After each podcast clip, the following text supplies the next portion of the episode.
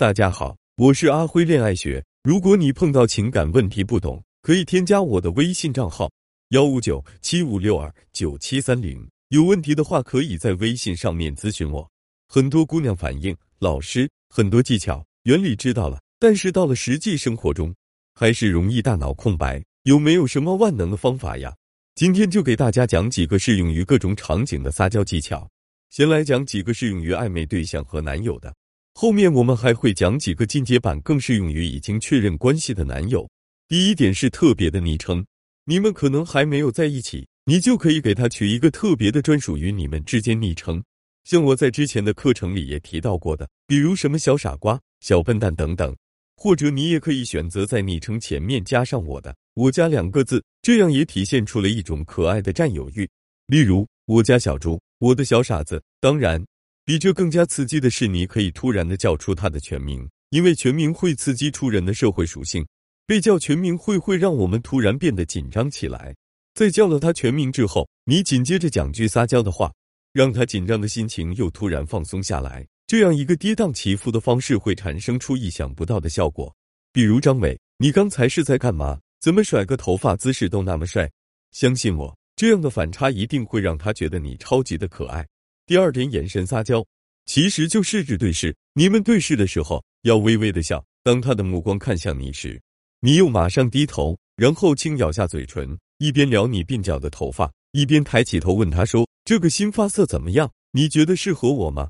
这个时候，气氛一切尽在不言中。第三点，间接接触，你可以先走到离他只有几厘米的距离，当他以为你要干什么的时候，跟他说一句。你嘴唇好干，就是我新买的润唇膏，买了两支，分你一支吧。如果你们已经是男女朋友了，还可以自然的给他近距离涂唇膏。如果还在暧昧，最后说完这句话就迅速撤离，让他的心脏荡秋千就好。第四点，肢体接触。虽然我们在撩拨的过程中并不需要主动的追男人，但是我们在肢体上要稍微的给予他暗示。女性和男性产生肢体动作的时候，并不会被贴上色狼的表情。所以有你们散步的时候，你就可以拉他的胳膊，但是眼神不要望着他，而是左顾右盼的看着马路上的车辆，就好像你的注意力都在你们的安全上，仿佛什么事也没有发生。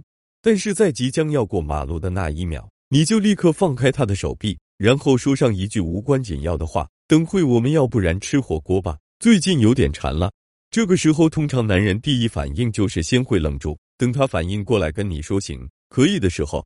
相信他在刚才的那几秒钟里，一定是心跳加速了。当然，除了过马路这种方式之外，你们还可以去一些其他的容易产生肢体接触的场所约会，比如什么鬼屋、滑雪场之类的，或者是那种双人蹦极，需要两个人紧紧相拥的，甚至可以让你们三百六十度无死角的产生肢体接触。低洼点制造反差萌。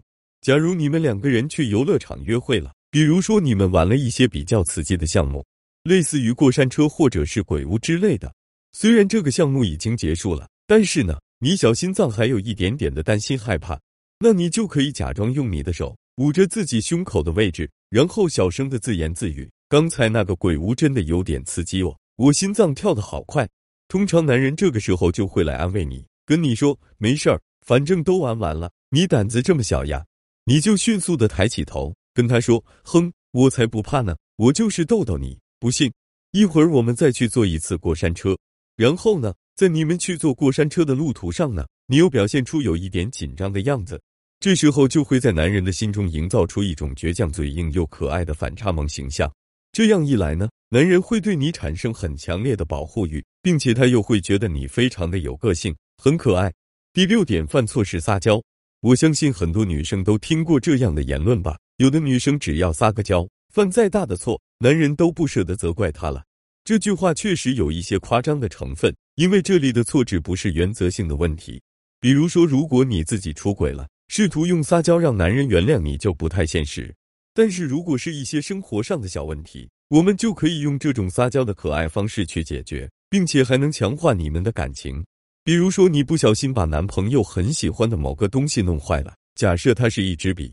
那你就可以用很楚楚可怜的眼神先望着他，然后比较委屈的声调，声音放低跟他讲：“那个，我好像做了一件蠢事，把你的笔弄坏了，我也太笨了。”等他朝你走过来的时候，你再补充一句，你会不会因为这件事讨厌我啊？注意了，当你一旦开始自责起来，男人不仅不会责怪你，反倒是会去帮着你说话。他可能一边跟你说话，一边自己尝试修复那支笔。男人是结果导向思维，所以他们会尝试解决问题。于是你就会看到男人一边修着东西，一边安慰你：“没事儿，没事儿，能修好。”然后这个时候你再补充一句：“你怎么这么好啊？你认真起来好帅！我感觉要是没有你，我都不知道该怎么办了。”这就是更加激发了男人对你的保护欲，同时还给了他满足感。是不是撒娇也没有那么难呢？都没有用到那种语气很恶心的叠词，也没有让你捏着嗓子说话，但是也可以达到让对方更加爱你的效果。